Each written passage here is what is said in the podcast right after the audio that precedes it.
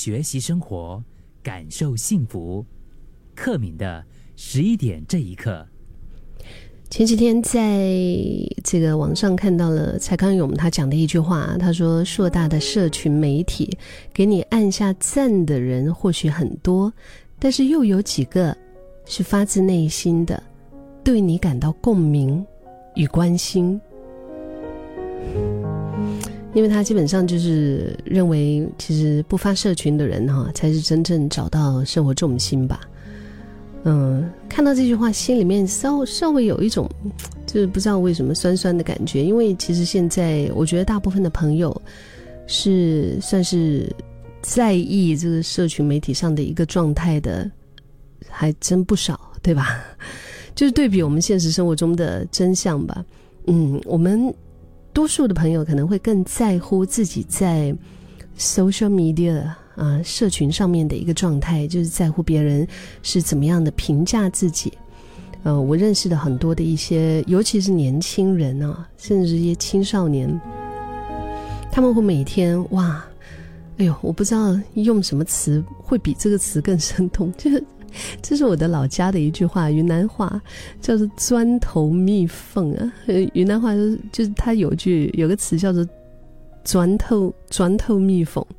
就是你一股脑的，嗯，一颗心思的，你只想着一件事，就是我今天要发一个什么东西在我的社群上面，然后呢，嗯，看到更多的人点赞，我就会特别开心。当然也会看到一些人就会开始学会假装嘛，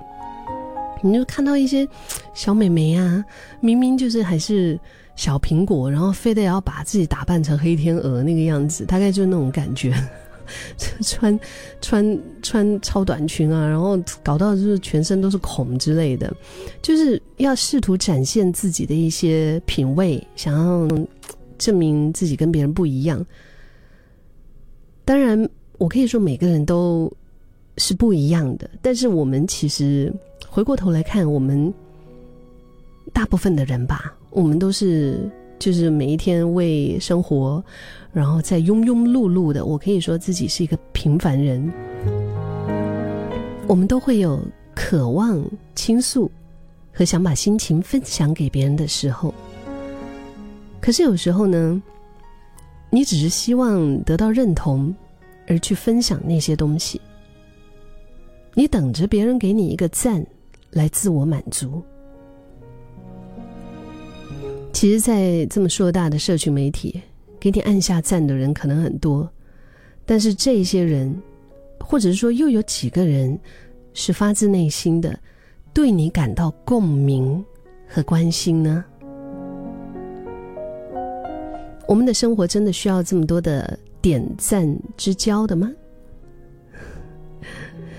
好像不不需要哦。的确也是，嗯，不需要这么多的无病呻吟，也不需要那种天天分享心灵鸡汤啊，嗯，更不要让自己沦为那种天天晒鸡汤，嗯，却成天过着很颓的生活的人。生活的真相就是，其实我们怎么对待他，他也就怎么回报我们。